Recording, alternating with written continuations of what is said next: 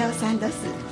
どちらさんもおはようさんです。おはようございます。はい、ございます。皆さんお変わりのお過ごしでしたか、えー今日は、えーちょっと寒さも緩んだようで今日バス停にこちら来させてもらう時にあのバス停までちょっと空を見上げて歩いてたんですけれども青空が広がってふっと思ったんですけどもこれに電線がなかったらもっと青い空 空が広いなと思いながら来たんですけれども、えー今日は2017年11月27日ということです。暦では72項の一つで作風歯を払うというそうですね。え冷たい北風がこの歯を散らす頃ということやそうですけども、え34日ぐらい前ですかしら。この間あの近くに公園があるんですけども孫とちょっとあの公園で過ごしてました時に本当にもうあの桜吹雪いう言葉はよう聞きますけどもね枯葉吹雪って言葉あるんですかね。もうまさに枯葉吹雪やわと思ったんですけどももう生まれて初めての体験そういう景色を見てきました。というよりはそういう時をゆっくりこうあの向き合う時間がなかったのかもしれませんけどもね。さそれではいつものように始めさせてもらいたいと思います。えー毎週月曜日のこの時間はここ喫茶店ラジオカフェから三条五小町下がるにあります喫茶店ラジオカフェから生放送でお送りさせてもらいます。11時45分までお付き合いしていただきたいと思います。今日の進行は京言葉の会の清水美恵子です。どうぞよろしゅうにお付き合いお願い申し上げます。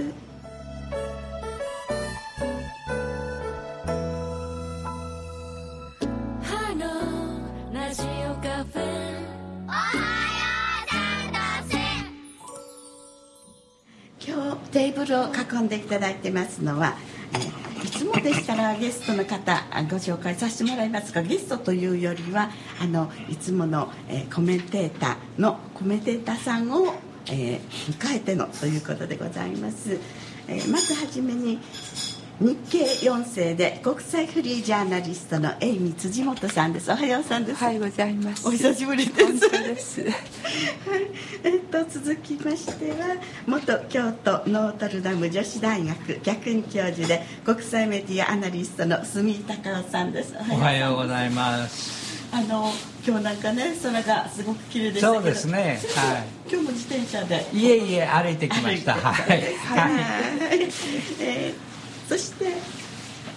えー100万遍を上がったところでタコスのお店パチャンガのオーナーでいらっしゃいます小林和弘さんです。ベノスディアス。おはようございます。おはようございます。そしてもう一方間もなくお越しいただけると思いますがお見えになったら改めてご紹介させていただきたいと思います今のご挨拶はあスペイン語です。そうですスペイン語です。おはようございます。ベノスディアス。先ほど清水さんあの枯葉吹雪って言いましたけど枯葉吹雪とちょっとイメージがよくないと思うんですよね。枯れ枯れた葉っぱというよりもまだ鮮やかなねあの多分イチョウだと思うんですけどイチョウの葉はねハラハラハラと風が吹くと本当にね黄色いなんかこう花吹雪みたいなちょっとひ あのえひ飛行機紙飛行機みたいなま感じだ鮮やかな黄色いのがねサラサラサラ。ね、そこあの赤い真っ赤のも桜ですね。は桜ですはい。僕今御所の中をいつもの通り自転車で突っ切ってきたんですけど、はい。今御所の中も綺麗ですね。あのイチョウの大木が何本かあって本当に真っ黄色になってはい。燃えてる感じですしあのもみじもだいぶ赤くなってきてそれが朝日を受けて本当に綺麗でした。いいですね。桜の葉っぱも残ってるやつが赤くなって散るんですか？桜はどうなんですか？桜もねやっぱり紅葉しますね。紅葉しますね。桜が一番早いですよねそうですかよくあれ拾拾って綺麗なのしおりにしたりしますけどねああ。私も何枚かあの色とりどりの持って帰ってきて あの我が家の美術館として いろいろなところに並べて楽しんでおります。はい。さあそれではえっとはい今はい。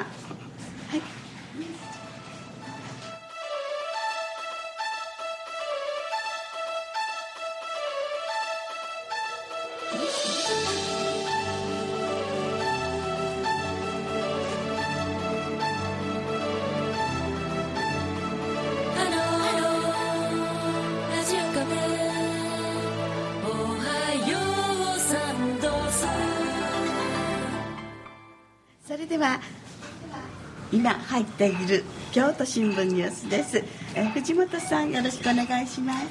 はいそれではお伝えいたします。まずはじめに大井原発をめぐる京都知事との面談についてのニュースです。中川雅治原子力防災担当大臣が昨日京都府の山田啓二知事と京都市で面談しました。山田知事は関西電力が再稼働を目指す大井原発3号機4号機をめぐって広域避難計画の法制化や安全対策の徹底を要望しました。中川大臣はこの日大津市で滋賀県の三日月知事とも面談しました。三日月知事は再稼働への懸念を改めて伝えました。続いてのニュースは国際ガールズデーについてのニュースです。子どもたちが世界の貧しい国々の現状を学ぶ講演会が昨日京都市北区の北文化会館でありました。アフリカで支援活動をしてきた職員が現地での体験をもとに貧困に苦しむ子どもたちの日々を語りました。講演会では京都第一赤十字病院の事務員でジンバブエやケニアなどでエイズ対策や保健管理などを務めてきた佐野由紀子さんが現地の写真を見せながら説明しました。続いて人権ポスターコンクールについてのニュースです。世界平和や友人の大切さなどをテーマに子どもたちがカラフルな絵と言葉で制作した人権擁護啓発ポスターコンクールの入選作の展示が昨日京都市でありました。会場には泣いている子どもの周りで友達が笑顔で優しく「大丈夫みんながいるよ」と呼びかけている作品など工夫を凝らした100枚が飾られました。コンクールには府内205校から4500点の応募がありました。最後に消防団フェスタについてのニュースです。京都市の消防団活動を知らせる市消防団フェスタが昨日京都市下えー京都市の下京区の梅小路公園でありました。消防車の木工教室や防災頭巾の展示など多彩な催しが企画され家族連れでにぎわいました。消防団を身近に感じてもらおうと市内の各消防団と市消防局が主催したものです。会場には楽しみながら防火や防災活動に触れる20の出展コーナーが設けられました。以上京都新聞ニュースをお伝えしました。えー藤本カオルさんでした。どうもありがとうございました、ありがとうございますえー京都新聞ニュースからお伝えさせてもらいましたけれども今のニュースについての感想などありましたらちょっと一言いただきたいなと思うんですけれどもああるいはあの最近見たことを感じたことなんか思ってらっしゃることなんかありましたらどうですか？小林さんどうですか？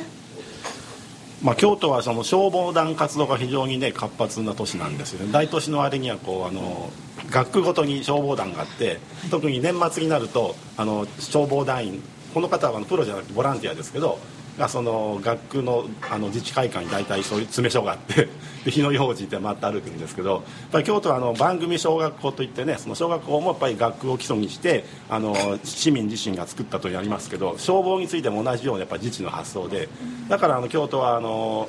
し失火率といいますか火事の率がね全国でもすごく少ないんですよね。やっぱりまあ古い町並みもあるし、あの戦災もあってないので一度火事が出るとね大変ということもありますけど、まあ、それやっぱり消防団の方がね日々いろいろあの訓練したりとか啓発したりとかそのおかげだと思ってなかなか消防団田舎に行くとあるんですけどこう大都市でねあの街中でも消防団があちこちあるなかなかないと思いますね。そのお祭りがあったってことですよね。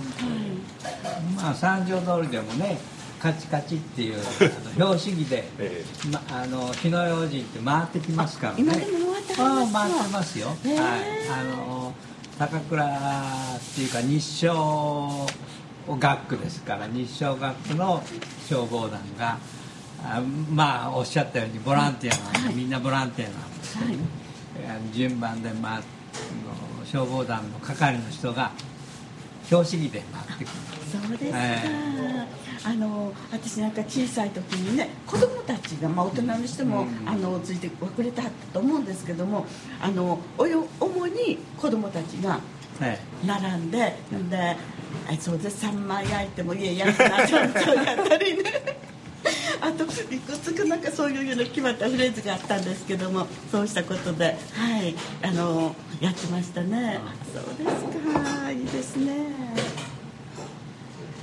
それでは、えっと、ここで今日の一曲をあのまず聴いてもらおうと思います。ブラザースフォアで「花はどこへ行った」です。花はどこへ行った？ブラザースフォアで、えー聞いていただきました。ハローラジオカフェおはようさんです。35個町下がったラジオカフェからの生放送です、えー次は、えータイムリーレポートということで恵美辻本さんそして、えー、住先生にも加わっていただきましてコメントの方いただいてまいりたいと思います。今日のあのメインテーマとでも言いましょうか。え知られざる友だ友だごめんなさい友達作戦友達作戦ってあの聞いたことあるようなせいけどもないやろうなっていあのみんなどういうことかな思ってある人がもう一つねあの理解にあのしてある人が多いかなと思うんですけどもその辺のことからお話聞きたいと思いますけどもよろしくお願いします。先生どうぞ。あの。あの友達作戦っていうのはあの大津波大地震があ起きた時にねあのアメリカ軍のおが日本を支援するというふうなあのことで、えーたくさんのおよそ1万5千人の米兵って言いますけどね。えーあのを元気に、え東北地方に派遣したんですね仙台だとかあの福島だとかに派遣したんです、えー兵員は1万5千人ですけど艦船は12 12の軍艦ですね。軍艦があの宮古沖の方に行って、えー航空機は110というね、割と大規模なあの作戦を作戦というとおかしいですけどもあの救出作戦などを展開して被害者の救出なんかを行いそれから港の瓦礫を引き上げてくれたんですねアメリカ軍が。それであの港が使えるようにするためにいろんなものがううまあの沈んでましたから港に船が入れないということなんでそれを引き上げてもらったり遺体の捜索をしたりですね、えーインフラの復興のために活躍してくれてね。当時はまあ物資も飛行機やあのなんかね自動車でガーッと運んで水とかねなんかの補給をしてくれたんです。で当時日本ではアメリカ軍のそういう敏速なえ大大量に物資を届けてくれたりするんであの感謝してあの行方不明者なんかの捜索もしてくれましたからあのアメリカに本当に感謝するアメリカ軍に感謝する、えーいうことだったんですね。でそういう報道もたくさんたくさんありました、えー国際協力といいますかあのアメリカ軍が日本にいてくれてよかったみたいな声がたくさん届きました。ただねいくつか問題があったんですね。一つはあのアメリカ軍まああの核兵器の専門部隊なんかが行きま行ったから安心だという意見もありましたけども作戦に従事した人の放射能被害はどうだろうかっていう問題が一つね。もう一つはですねアメリカは善意もあったんだけど同時にあのなって日米共同作戦っていうふうなことをアメリカと日本で考えてましたから本部を横田に置いてそれでアメリカ軍が自衛隊を傘下に置いてそれであの日米協力で救出作戦あをするという前提でやりましたから司令官はアメリカ軍なんです。だからねアメリカ軍としては日本人にも感謝するような救出作戦とかあの復旧工事なんかもどんどんやってくれてあの感謝はされたんですけれども同時に思惑としては日米共同作戦で普段はあまりできないその頃はまだねあのああ安保法制なんかもできてませんでしたからあのいい機会だということで自衛隊を指揮下に置いて、えー戦争の時に起きるようなあ軍事行動を念頭に入れながらやったっていうこともあるんですね。でそれはもう大成功したというようなことです。ただその後になってですねまあこれはエイミさんが詳しくお話ししていただけると思うんですけれどもあのたくさん来た艦船の中であの航空母艦のロナルド・レーガンがあ福島沖に、えー進んでいったんですけどもちょうどその時にそれはね3月13日だったかな。あのーベントっていうんで放射能を放出したんですよ。福島原発でね。福島原発の3号機かな。3号機でちょうどその真下を通ったんでね。なんか熱風に近いような放射能被害。あのなんなんて言ったらいいんですか？あの放射能ブルームっていうんですけどね。そういうのにさらされたっていうことがあって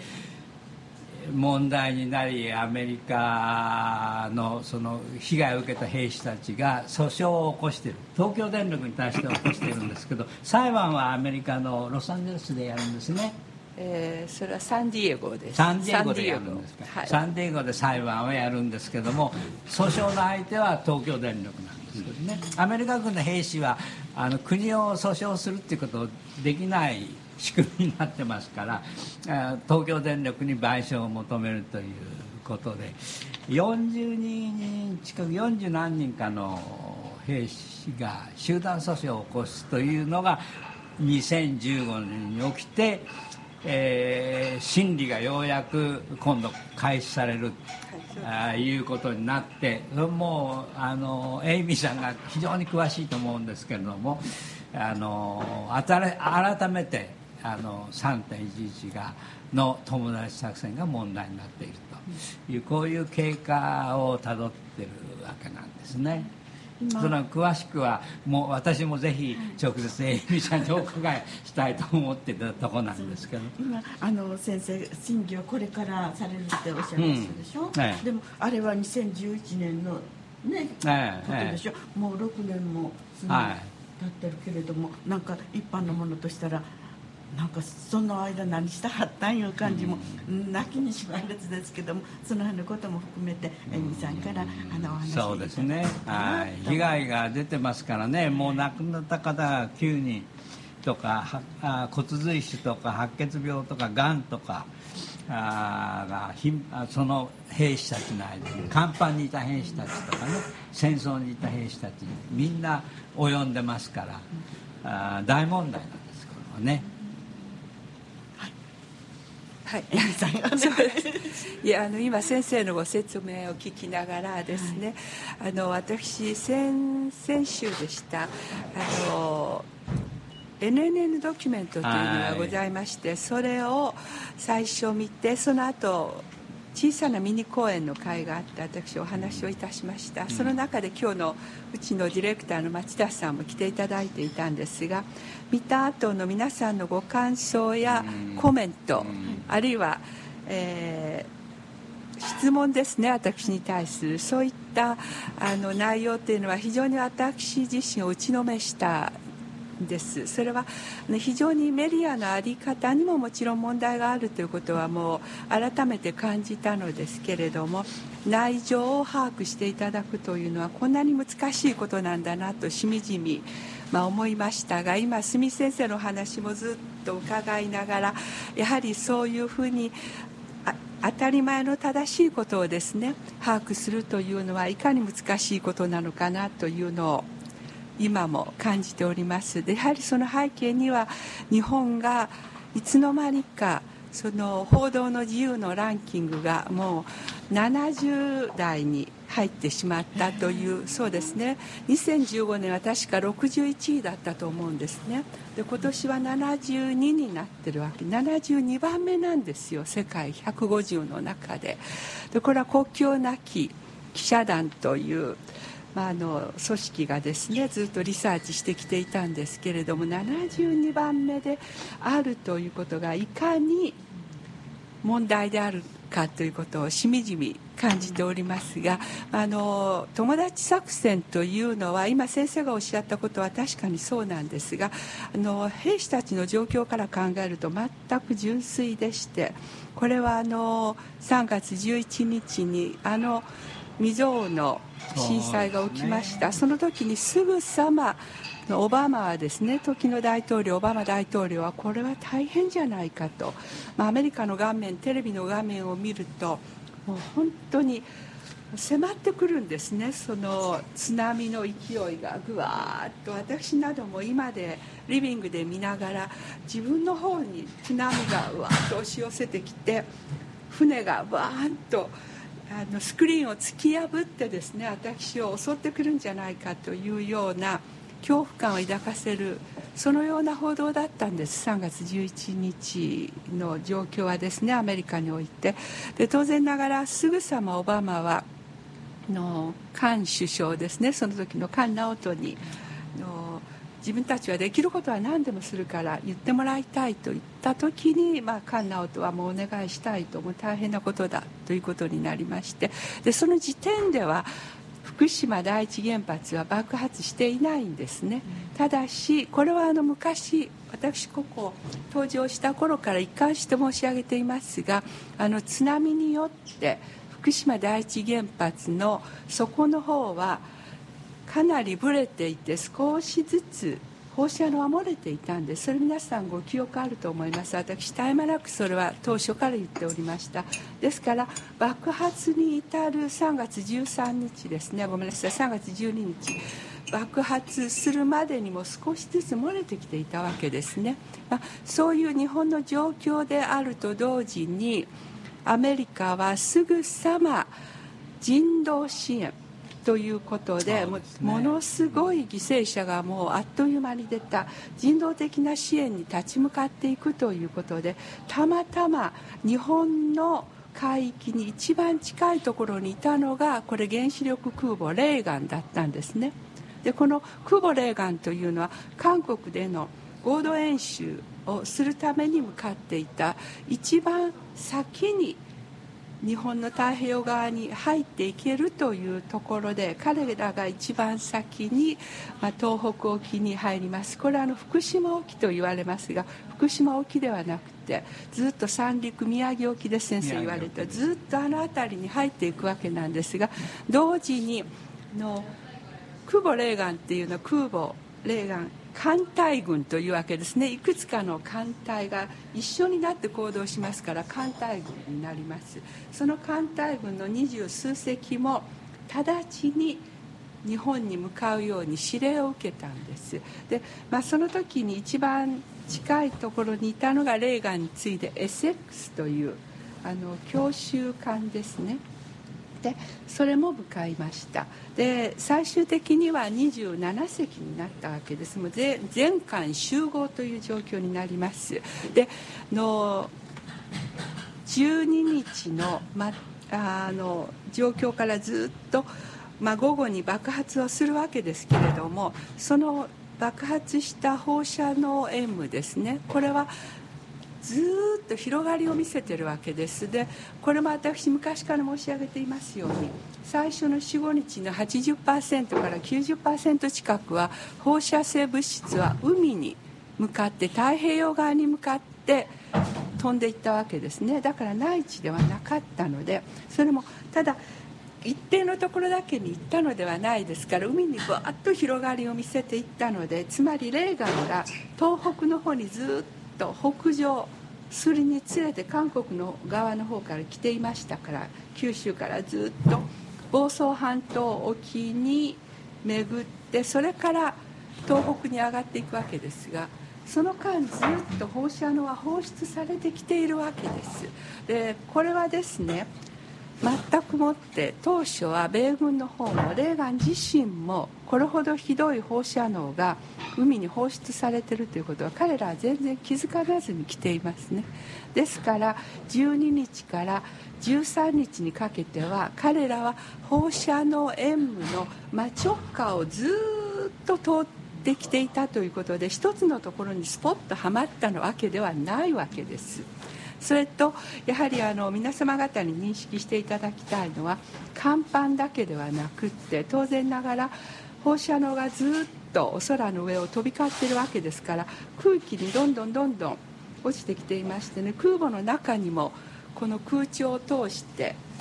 放射能は入り込んできてるわけなんですよ。さらにもう海水にはもう多くの放射能が落ちてしまっていますから海水はつまり放射能汚染にまみれていた。で兵士たちはそれを知らずにシャワーを使い海のお水でシャワーをしでもちろん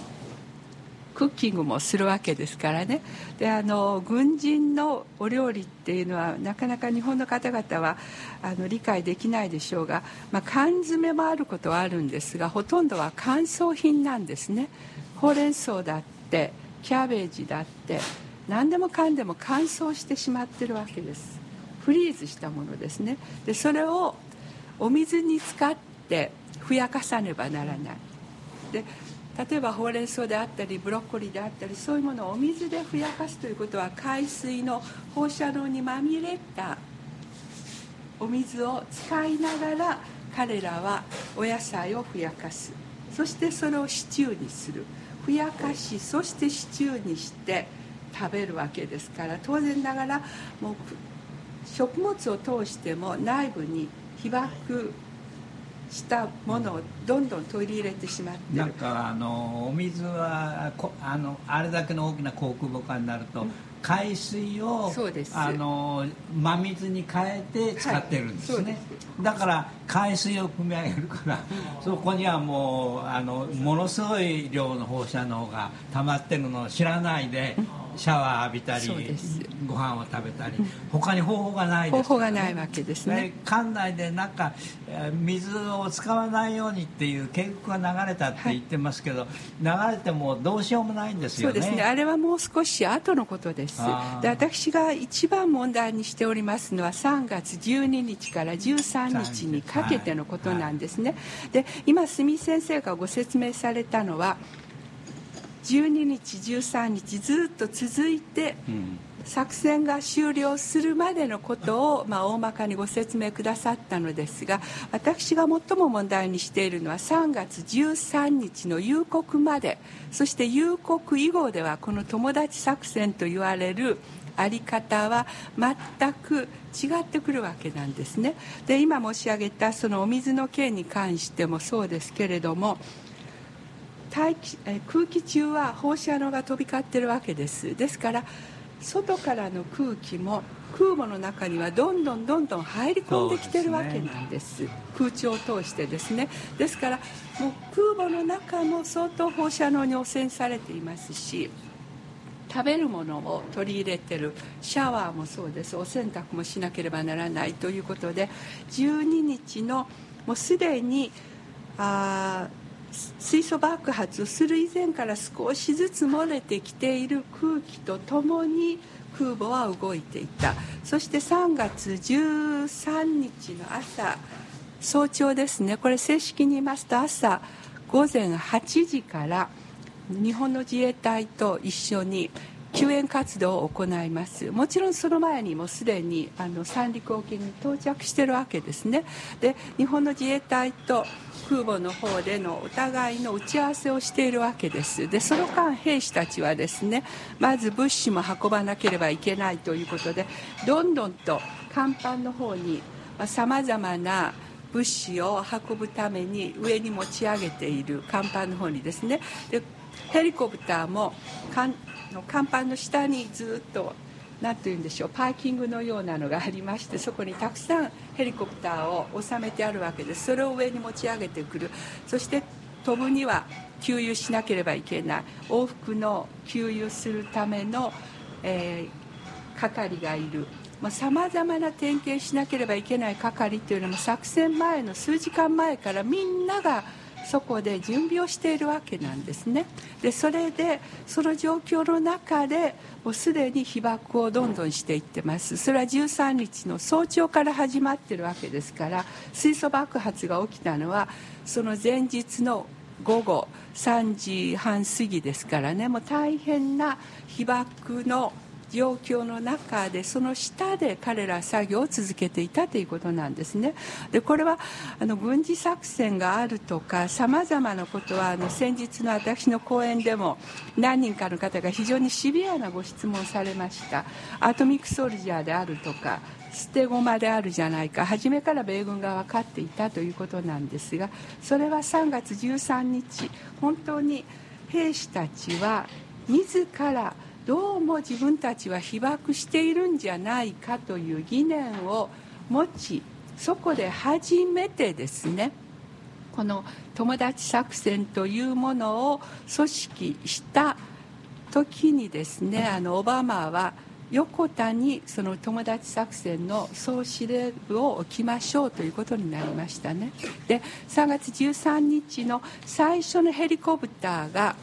えー、気仙沼の近くまで物資を届けました。届けて帰ってきた時にヘリコプターを点検するわけですね。点検する時点で相当外貨カウンターが鳴るわけです。大変な被爆であるということで驚きまして直ちに横田の司令部にそれを通達したわけですねレーガンの艦長が。そして横田がアメリカの海軍の中にもやはりあの空母ですから原子力を積んでいるのでやはり海軍の中の原子力の担当に通達をしたわけです。それからま NRC ですね。アメリカの原子力規制委員会にも通達するわけなんですがそれはあくまで日本時間の13日の午前お昼近く前なんです。それまでは全く分からなかったんです。その被爆の状態が確かに放射能は少しずつ漏れてはいるけれどもこれほどひどい被爆状況になっているということは全く知らされないでしたね。でアメリカの方でも早く知らせろ早く知らせろと再三再四つついていたんです。日本政府にも。それがまあ一切分からなかったということだったんですね。で、まあ、唯一分かっていたのはテプコですね。東京電力は分かっていた。でも彼らはそれをおそらく通産省やあごめんなさい経産省ですか？経産省や文科省あたりには伝えたけれども実際に官邸には知らされていなかったので、まあ、返答のしようがなかったというそういう状況が13日でした。で13日の4時に作戦はその日終了します。で終了した段階で、まあ、空母の甲板からみんな兵士たちが館内に入ってくる時にセキュリティチェックのゲートを通るんですね。そこでまあ大変な被爆線量があるということでピピピと鳴り出して、まあ、そこから大きくま変化していったという状況なんですが問題はですね、まあ、作戦が終わった後にその時に一番最初にの作戦に従事した兵士たちが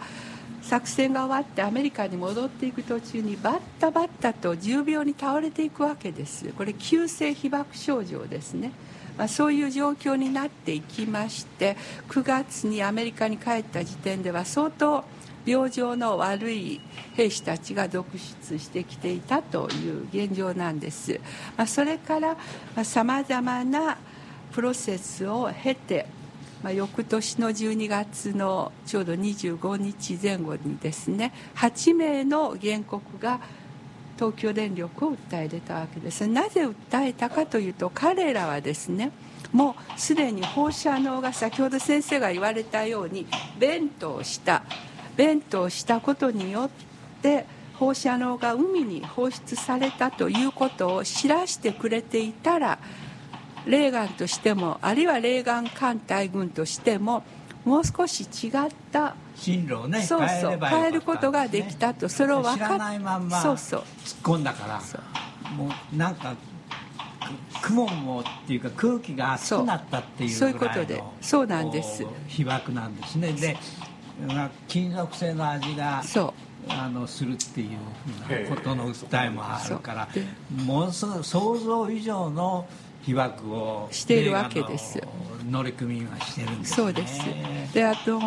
私もあの幾十人もの兵士たちから何とか報道してほしいという声をもう当初から聞いていましたから、まあ、彼らとも随分お話をするんですがさ先ほどから繰り返します。3月13日の作戦前に8時の開始前にヘリコプターの要員や整備士や物資を運ぶ係相当の兵士たちがもう数百人200人から400人と言われますが上がったり降りたり降りたり上がったりしているわけですね甲板上に。その時に彼らはもうすでに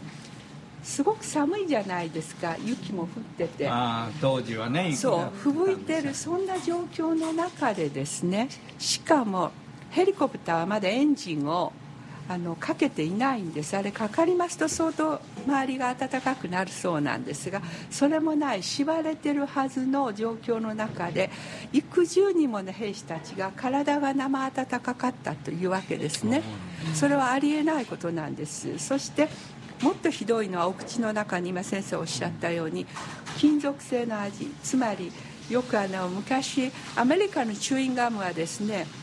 ラップがギアルミホイルみたいな薄い銀紙が巻いていたんですね。それを一緒にくちゃくちゃ食べてるようなあのようなアルミホイルの味がしたというのが何十人も言うわけですね。それはもう実際に放射性物質がそういった形であのもう甲板にも十分にと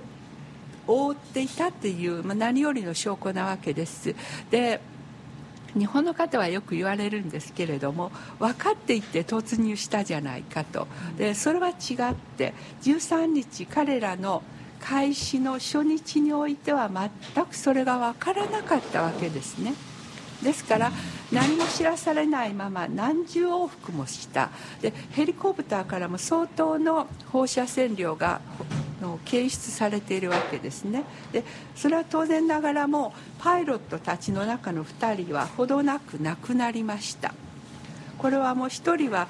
の骨肉腫で亡くなりました。1年ちょっと経って亡くなったんですね。で2人ともヘリコプター要員です。で今一番苦しい思いしているのはヘリコプターの周辺で整備をした人たちですね。彼らは絶え間なく放射能を除染しながら次に飛んでもらうための準備をするわけですから、まあ、その日に甲板でずっと従事していた兵士たちは本当に重病なんです。でこれはあの今現在原告団は東京電力および東京電力の配下にありました子会社ですね。そういった子会社も今ではですねあの東芝もそうです。日立も一緒に今あの訴えています。東芝やね日立もそうです。原子炉のを作ってるわけですからあの一緒に訴訟され東電だけじゃなくて訴訟されてるっていうのは聞きました。そうです。そしてもちろんあの福島第一原発の原子炉を作ったこれはアメリカの GE ですね。GE も今では被告のあの一社になっておりますが、まあ、現時点ではですね原告団その時初日に従事した兵士たちの中で健康被害が著しい兵士たち現在は402名です。彼らが、まあ、原告とはなっていますが少しずつこれから増えていくと思いますね、まあ、そういう状況なんです。そして、まあ、あの兵士たちの状況を聞きますと彼らが健康被害が起きてるにも顧みずですね。のあの時の3月13日自分たちが当初作戦にの開始していった時の福島あるいは三陸のあの一帯のありさまの悲惨な光景っていうのはまあ一生忘れられないくらいひどいものがあったと。もう亡くなった人たちの遺体もどんどん浮かんでくるしかしながらもう食料もない。みんなが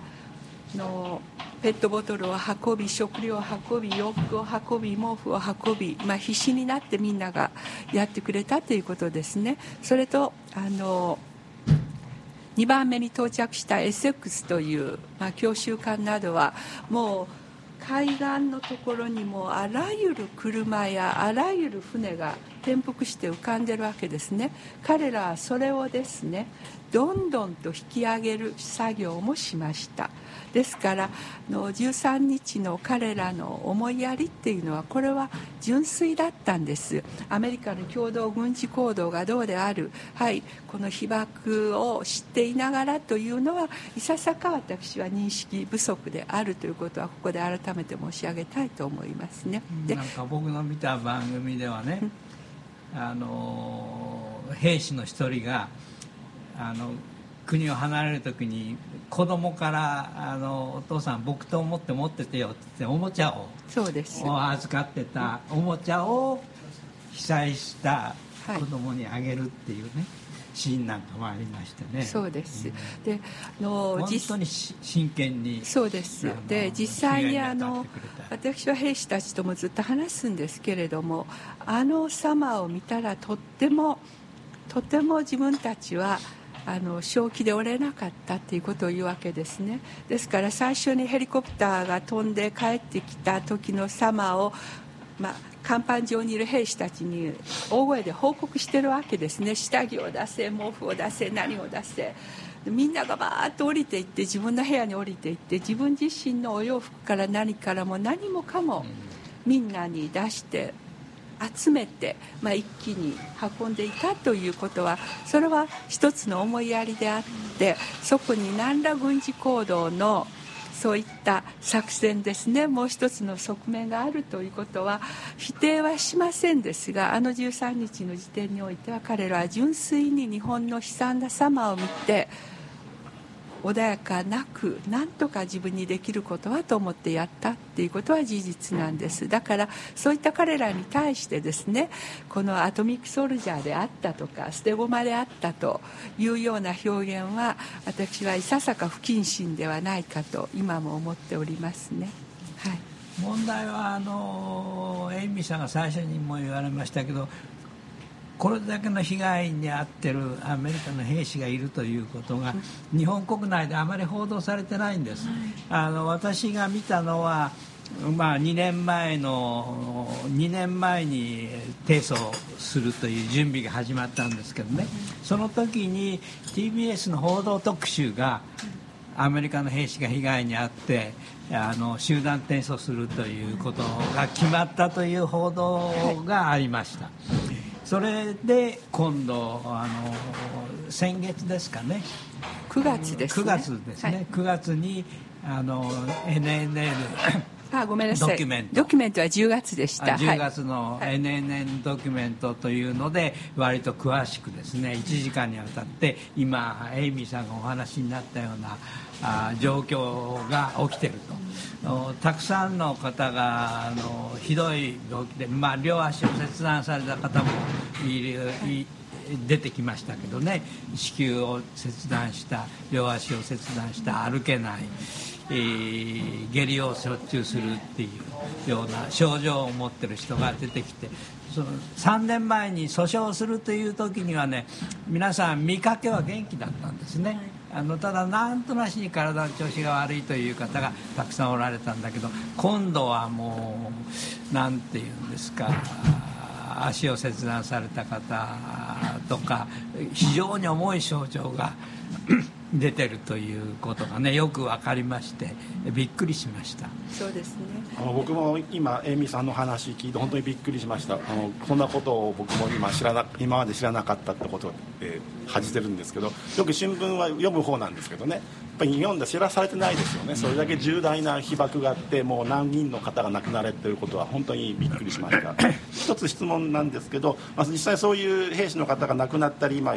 あの非常に重篤な状態になっててる方がたくさんいられて、今、そういう方に対して医療的なケアというのは、どこの責任でどう思って行われているんでしょうかね？それはとてもいい質問だと思いますでこれはあの誰の責任でもないというのが現時点ですねでなぜかと言いますとアメリカの軍人というのはこれはあくまでアメリカ軍特に海軍が中心となって行われた作戦なんですね。で名目上は何度も申し上げますが人道支援という形で行われました。ところがアメリカの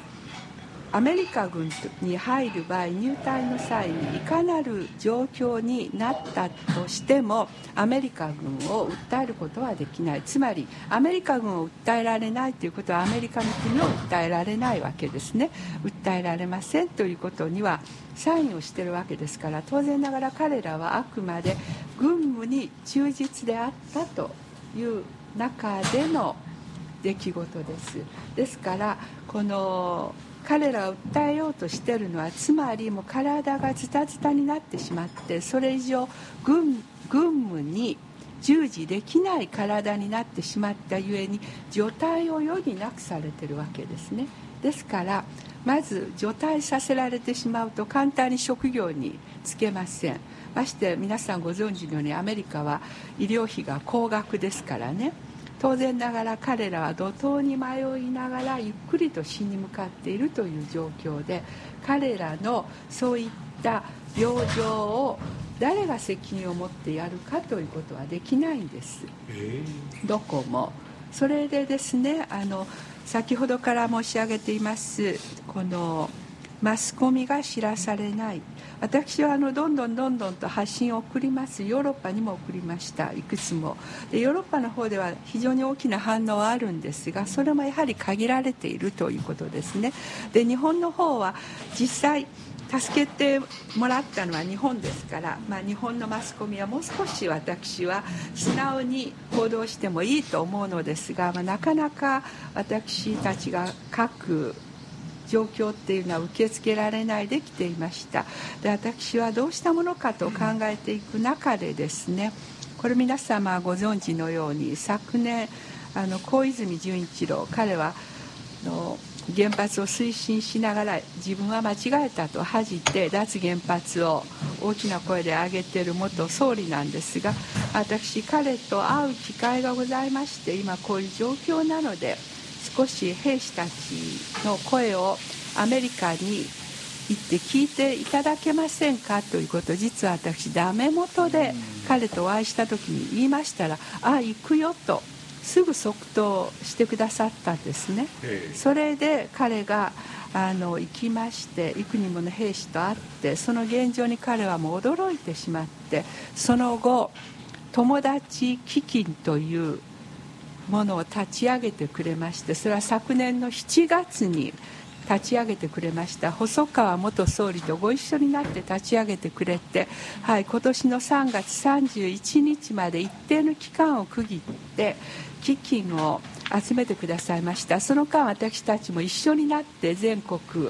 あの基金が集まるように兵士たちの救助を訴える講演をしてまいったんですね。京都にも来てもらって清水さん来てくださいましたですね、まあ、そうです。久田さんも皆さんも来てくださいました。でそういう中で今年の3月31日に基金を打ち切りました。打ち切りというか締め切りました。であの本当に私はありがたいことに日本の人たちってこういう素晴らしいところがあるなと改めて思って、まあ、誇りに思うところなんですが母国の3億円以上集まりました。でそのまず基金の中からあの保険がなく、まあ、静かに死を待っている兵士たちにですね元兵士たちにせめてもの最初の段階での医療が受けられるようにということであの医療費の援助をずっと続けてきております。これは小泉基金のおかげで私は改めて感謝したいと思っておりますね。であの先ほどの質問に戻りますがあの軍隊っていうのは一定の期間を務めないとベネフィットがないわけです。ですから長く勤めてベネフィットをもらえる兵士たちは軍関係の病院には当然ながら見てもらえることはできます。しかしながら常識的に見て明らかに被爆した上での病状ですが軍の軍関係の病院に見てもらっても当然ながらこれは放射能の影響があるということは簡単には認めないわけですよね。そういった非常に矛盾した構造の中で、まあ、兵士たちは苦しい立場に追いやられているということです。日本ですと何もなくても病院に行ってある程度の状況を見てもらえますけれどもとってもまず病院にさえ足を踏み入れることができないわけですね。何もなければ、まあ、今それだけの厳しい状況にあるということです、うん。なんかレーガンに乗っていた乗組員たちは放射能の被害は受けていませんという誓約書に署名を要求されたっていう。いやそれは放射能は受けていないとそれは報道が間違っています、うん。そうではなくって、あのご存知のように放射能が飛び交ってきた時に一番最初に対応しやすいのはヨード剤を飲むことなんですね、ヨード剤を飲めばまず甲状腺がんの疑い甲状腺をブロックされますから悪化しないということで大体においてこれ福島もそうでしたね。福島の人たちもあれを飲まされていないわけです全く用意されていたにもかかわらずだから原発の立地しているところには必ず行政には用土剤っていうのが置かれてるけれども福島でも飲まされなかったというのはずっと今日まで問題になっているんですね。ただ唯一三春町という町は町長の判断で飲ませたけれども他のところは飲ませていません。ただ今回の今先生がおっしゃったのはその放射能に浴びていませんというサインではなくてですね作戦に従事する時にこのもちろん少しずつ福島で問題が福島原発で問題があるであろうということはおおよそ推測はできるわけですから、まあ、用土剤を与えるという一つのあの義務があるはずなのにそれをまあ与えていなかったという現状があります。空母レーガンの中で。これは結果論なんですね。ただし13日の繰り返しますが作戦のパイロットですね。飛び交っていったパイロットたちは用土剤を飲ませてもらっていたわけですがあと何百人の甲板に上がったり降りたりしている兵士たちはそれを飲んでいなかったわけです。つまり与えられていなかったんですが事態がアメリカに戻る数ヶ月の間に兵士たちの病状がどんどん悪化していくわけですね。その中から用土剤を飲ませたのか飲ませていないのかというまあ上層部からの質問に対してあえらいことや飲ませていなかったというのが空母内で発覚しまして実は空母から降りる時サンジエゴに着いた時にですね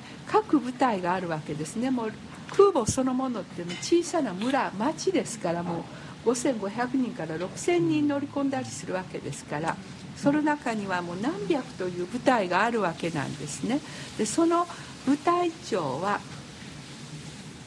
用土剤を飲みましたよというサインをしなさいと強要されるわけです。ところがあの飲んでないものを飲んだとサインするわけにはいかないということになってそれを拒否した部隊もあるわけですね。でもそうじゃなくまあある部隊はもうとにかく早く降りたい一心でもう空母の中にいたくないという一心でサインさえすれば降ろしてもらえると思ってもう何枚もの書類があるわけですからみんな読む元気もなくひたすら「はい分かりました」とサインしたあの部隊もたくさんいたということなんですね。でまたある部隊は上官の命令に背けば最低3日間はですねその空母内の監獄があるわけですけれどもそこへ閉じ込められるということを分かっていたからももはや帰国寸前なのにそんな状況の中でサインをしないで空母から降ろされないということはもう困るということで軽々しくサインをしてしまって後に重病になって後悔している。部隊もたくさんあるということですね。はい、ですから放射能にはまみれてないというサインではなくそういった放射能から防御するための溶土剤を与えられていないにもかかわらず与えられたというサインですね。それはドキュメンタリーでも詳しく出てい。ました、はい、それではちょっとここで一休みということで。はい。ハ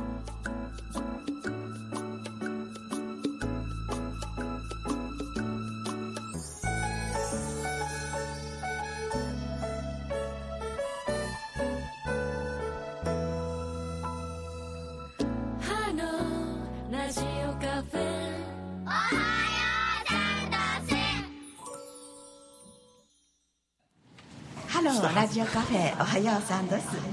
テーブルを囲んでの生放送です。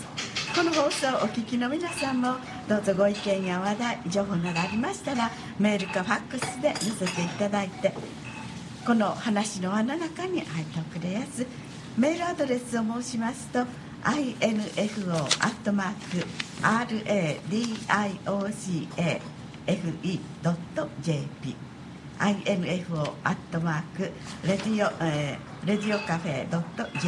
です。ファックス番号は京都075-253の6901京都075-253の6901です。ただいまの時刻11時30分です、えー先ほどご紹介、えーさせてもらってなかった、えー久田さんここで改めてご紹介させてもらいます、三条油小路のアートインダストリー3代目ご主人で美容家の久田茂雄さんです。お話途中言っても、はい。あのねはい。恵美さんのお話始まって間もなく来ていただいたので、はい。お話聞いていただいたので、はい。はい。あのもう十分お分かりいただけると思うんですけども、エイミさんやあの住先生のお話聞いていただいてどういうふうな思いをそうですね。あのポイントがたくさんありすぎてあれなんですけども、はい。あの私も小泉さんの講演を行かせていただきました、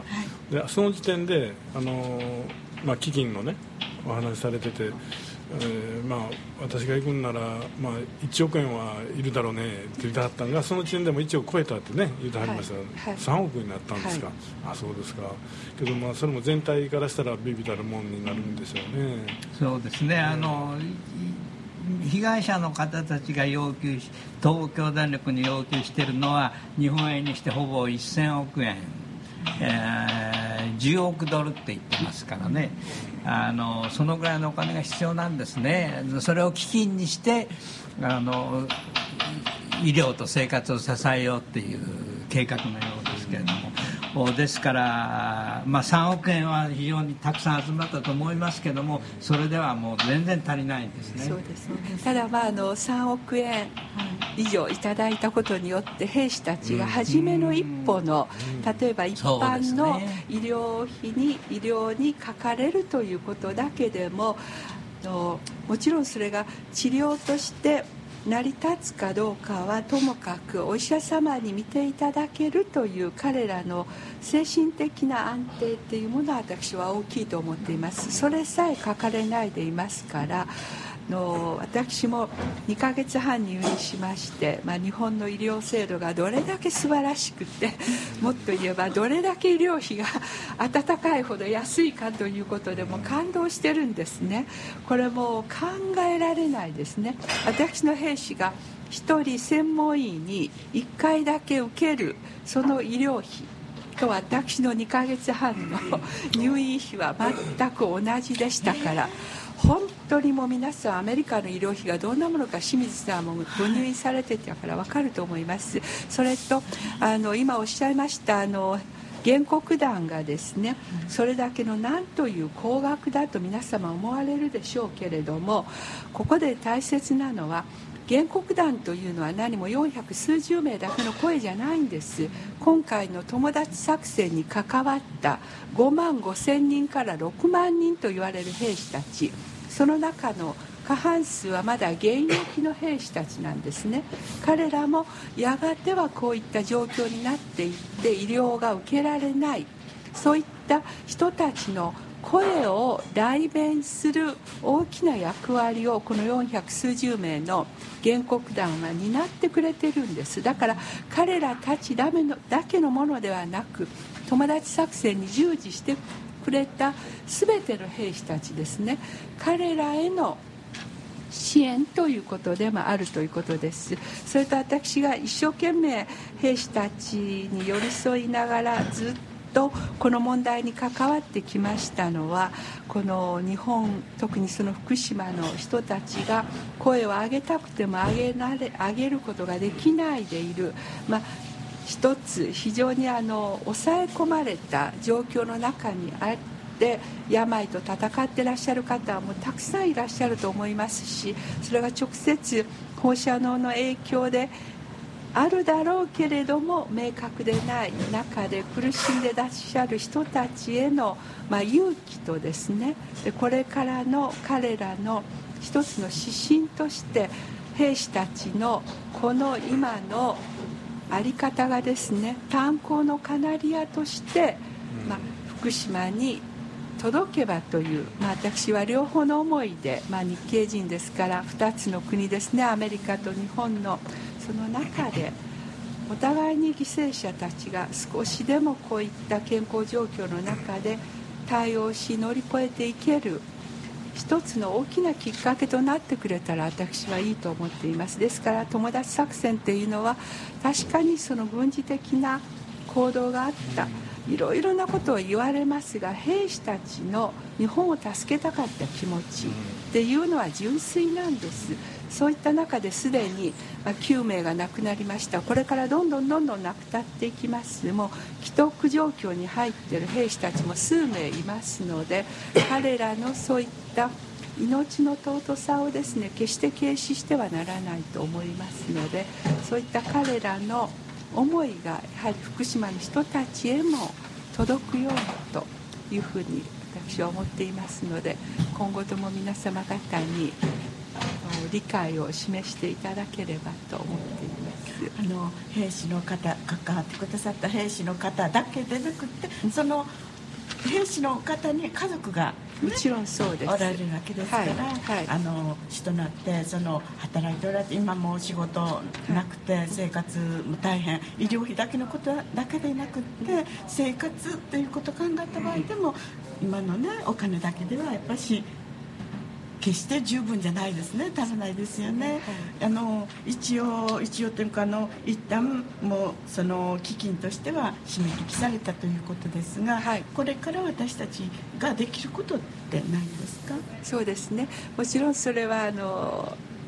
育児にもお願いできたことはあると思います、うん、ささやかなから中でもやはり小泉基金というのは打ち切られましたがそれはいろいろな人たちが彼らに心を寄せてくださってやはり励ましのお言葉も大切です。なかなか励ましのお言葉っていうのは私日本の方からは聞こえてまいりません。先ほどから申し上げますように捨て駒であったアトミック・ソルジャーであったというそういう言葉を浴びせられることはよくよくございますが日本のためにこうしてあの一日やってくれた。それが足を片足を切断しついにはもう2本の足も切断しなければいけなかった。その状況の中で放射能の怖さっていうのはこれだけのものがあるんだということをやはり認識できる。そのようなあの場をですねいろんな形で設けていただきたいと思いますしまたあのマスコミがですね世界の72番目だっていうそういう恥ずかしい状況で中での報道官の人たちも勇気を奮い起こしてですねこの放射能の在り方原発がいかに危険なものであるかということを改めてここで皆さんが認識できるような場をどんどん設けていただくことによってやはり兵士たちの苦しい状況もどこかで救われていくんじゃないかなと私は思っておりますね。でやはりですね、はい、あの被爆した、まあ、アメリカの兵士たちをですね、はい、日本の責任というか、はい、私たちの力で救うってことは本当に緊急の大事なことだと思うんですけども、それはそのかわいそうな人たち救うことじゃなくってやっぱり私たちの身代わりとしてねたまたまあの福島の地あの原発事故は海に面していて基本的には西から東に風が吹くんで海の方に放射能は行くんですよね。でそこで通ったアメリカの兵士が被爆したけれども例えば新潟の柏崎刈谷原発だとそれを変えてみたら西から東に来れば長岡とか私の田舎のねそこが被爆をして日本の市民が被爆して同じような状態に苦しんでいたかもしれないわけですよね。たまたま立地とか風向きとかであアメリカ兵があの被爆しましたけれど本来は日本の私たちがそういうことを被爆する状況にあったという重大性ですよね。それをまだ知られてないしそういう重大性があ現実あったということになればこれからの日本の原爆原発政策についても影響を及ぼすわけで全くそういうことが隠されたままで日本はどんどんどんどん原発を再稼働して輸出しようとしている、まあ、そこの問題点を、ね、考えないといけないと思います。単なる救援は必要なんですけど私たち自身の問題としてどうするかということを非常に僕もあの深刻な状況を知らなかったしあれだけのあの原発事故本当に思っている以上にもっと重大で深刻なことだということを改めて気づかされました。今日のニあのニュースの紹介でもね、あの京都に一番近い大井原発の、再稼働が決まったというニュースがありましたからね、心配ですね。結局はねそのメディアそのものが知る権利ですね。市民が知る権利っていうのをやはり奪われつつあるっていうのが今の日本の現状だと私思うんですね。でよくあの何々の忖度だとか言われますけれども結局のところ私たちは何をもってしてその国が言ってもらいたくないメディアに言ってもらいたいことは何であるのかっていうことが明確にされてないじゃないですか。やはり私そこに問題があると思うんですね。ですからこれを言ってはダメあれを言ってはダメっていうことを明確に言ってくれたらまたメディアの方向性も違ってくると思うんです。違った形での対応ができると思うんですが何も言われないまま何か暗いところで弾圧を受けてるような気がしちゃってそうすると記者たちも怖くて語れないわけですよね。友達作戦のことについてもそうですけれども実態が軍事行動であったのか軍事作戦であったのか軍事訓練であったのか放射能の実験体であったのかそういったような状況も全く訳がわからない中で閉ざされて、まあ、今日まで来ているその一つの象徴でもあるわけですねこの友達作戦というのがですね。ですから、まあ基準というのを設けて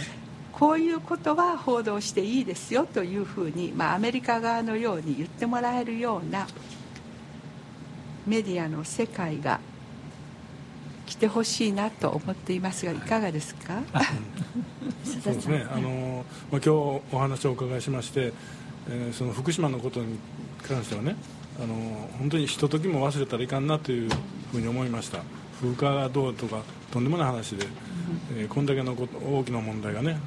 人類の大問題が起こってるわけでえらいもん作ってしまったわけでそれの、まあ、便利な面は恩恵を受けたんでしょうけどももっとその何何倍も何千倍ものことですよね。であのメディアの問題もそう70何位でもほんまにどんどんこれからももっと下がっていくんじゃないかと思いますけどもその知らされてないあるいはフィルターがかけられているというなんともおぞましい事態だなというふうに思います、まあ、あの町衆の私としてはできることはあのお客様にね「ロナル・レーガンしてありますか?」えらいえらい問題あるんですよって言って一人ずつお話ししてます。はい、ありがとうございます。ものすごい微力の微力ですが、はい、あのできることは何かって言ったら、まあ、そこからでも少しでもマイナスよりはプラスでいいかなというふうに思ってやってます。ありがとうございます。はい、先生何か？ああいやまあね3.11の時にいろいろあの努力されたアメリカの兵士たちがこんなにね、あの窮状に陥ってるということは、ね、日本でもっともっと伝えない伝わらないといけませんね。そうですねあの兵士たちの今ある立場はやはり日本の福島の周辺にいらっしゃる方たちと私同じ状況であるということです。ですからあの繰り返しますが兵士たち兵士たちというだけではなくやはり福島の人々への眼差しも声ももっともっとこれから上げていただけたらと思っておりますね。はい。お気にありがとうございました、えーまだまだお話も聞いていきたいところですけれどもそろそろ時間が迫ってきました、えー今日は日経4世で国際フリージャーナリストの江光辻元さん。そして元京都ノートルダム女子大学客員教授で国際メディアアナリストの住井隆夫さん。三次油の工事のアートインダストリー。3代目ご主人で美容家の久田茂雄さん。100万遍を上がったところにございます。タコスのお店。パチャンガのオーナー小林和弘さん、えー皆さんあおおきにありがとうございました。進行の方は今日言葉の会の清水美恵子でした。どちらさんもお役満さんでした。今日一日またいい日になりますように。どうもおおきにありがとうございました。ありがとうございました。おお